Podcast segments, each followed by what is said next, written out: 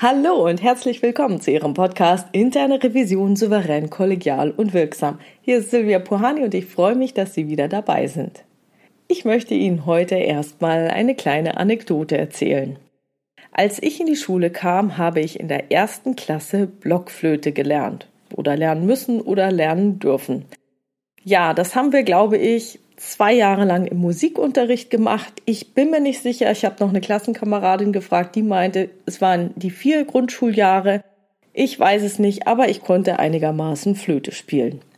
Und in der Adventszeit haben meine Schwester und ich dann auch mal freiwillig geflötet, um so richtig in Weihnachtsstimmung zu kommen. Wir haben dann verschiedene Lieder geübt und uns auf Nikolaus, den ersten Schnee und das Christkind gefreut.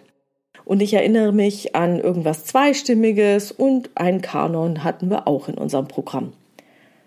Als dann an einem der Weihnachtsfeiertage Verwandtschaft vorbeikam, sollten wir etwas vorflöten, während sich die Erwachsenen unterhalten haben. Und während wir so spielten, kam nach einiger Zeit ein Freund der Familie zu meiner Schwester und mir und drückte jeden von uns fünf D-Mark in die Hand mit den Worten, spielt doch noch ein bisschen weiter. Also diese fünf Mark waren für mich total viel Geld. Schließlich kostete eine Kugel Eis damals, naja, maximal 20 Pfennige, ich weiß nicht mehr genau. Aber um es dann also in meiner damaligen Währung darzustellen, das war Geld für 25 Kugeln leckeres Zitroneneis von meinem Lieblingseiswagen in der Stadt. Und das führte dann dazu, dass ich dachte, Mann, jetzt muss ich mich aber voll anstrengen und darf keinen falschen Ton mehr spielen. Ich wurde ja dafür bezahlt, weiterzumachen. Komischerweise verlor ich aber sofort jede Lust daran, weiter Flöte zu spielen. Meine Schwester irgendwie auch und wir hörten dann auch bald mit unserem Konzert auf. Ich weiß noch, dass ich mich ziemlich schlecht gefühlt habe, das Geld zu behalten und aufzuhören. Und ich hatte auch echt den Eindruck, dass mir Flöte spielen danach wirklich keinen Spaß mehr gemacht hat. An diese Anekdote habe ich mich erinnert, als ich in dem Buch von Professor Julius Kuhl Motivation und Persönlichkeit auf Seite 98 über das sogenannte Korrumpierungsphänomen las. Eine Vielzahl von Befunden zeigt, dass die intrinsische Motivation, das heißt die aus der Ausführung einer interessanten Tätigkeit erwachsende Freude reduziert wird, sobald die Person für die Ausführung der Tätigkeit belohnt wird.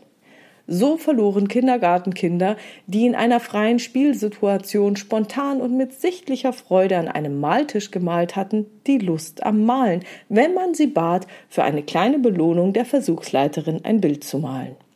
Eine Woche nach dieser Intervention tauchten belohnte Kinder seltener wieder am Maltisch auf als Kinder einer Kontrollgruppe. Die Studien, die Professor Kuhl in dem Buch zitiert, sind übrigens aus den Jahren 1973, 1975 und 1991. Krass, oder? Ich meine, ich habe ja gemerkt, dass ich keinen Spaß mehr damit hatte am Flöte spielen, aber dass es so lange anhält, hätte ich jetzt auch nicht gedacht. Und wenn ich so drüber nachdenke, dann war es auch die letzte Weihnachtssaison meiner Kindheit, in der ich geflötet habe. Ja, ich lernte ein anderes Instrument und das war's dann mit dem Flöten. Aber ob das daran lag, dass ich ein Incentive bekam und mich jemand aufforderte, weiterzuspielen? Keine Ahnung. Das Korrumpierungsphänomen hat bei mir damals auf alle Fälle zugeschlagen. Vielleicht haben Sie auch eine ähnliche Erfahrung gemacht. Wenn ich das jetzt auf Unternehmen und die interne Revision übertrage, dann bestätigen diese Studien zum Korrumpierungseffekt den Trend der letzten Jahre, von variablen Vergütungen und insbesondere von Boni Abstand zu nehmen. Einige Unternehmen haben es schon begriffen.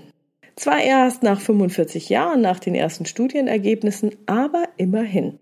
Falls also in Ihrem Haus noch Boni gezahlt werden sollten, dann wäre das ein Thema für eine Prüfung der Vergütungspolitik Ihres Hauses. Googeln Sie einfach mal den Korrumpierungseffekt. Bei mir kamen 7300 Treffer und an Nummer 1 war ein Artikel von Wikipedia, der den Korrumpierungseffekt gut zusammenfasst. Und das war's schon wieder für heute. Vielen Dank fürs Zuhören. Ich freue mich über Ihre Ideen, Gedanken und Kommentare auf meiner Webpage oder in der Xing- oder LinkedIn-Gruppe Interne Revision souverän, kollegial und wirksam, jeweils unter dem Post zu diesem Podcast.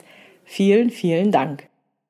Wenn Sie Fragen oder Themen haben oder mir einfach so schreiben wollen, dann tun Sie das gerne per Mail an info@puhani.com oder Sie nutzen eines der Kontaktformulare auf meiner Webpage www.puhani.com.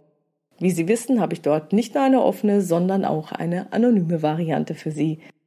Vielen Dank auch für Ihre tollen, tollen Rückmeldungen. Ich freue mich immer wieder von Ihnen zu lesen und zu hören, dass Ihnen der Podcast gefällt. Das ist wirklich toll.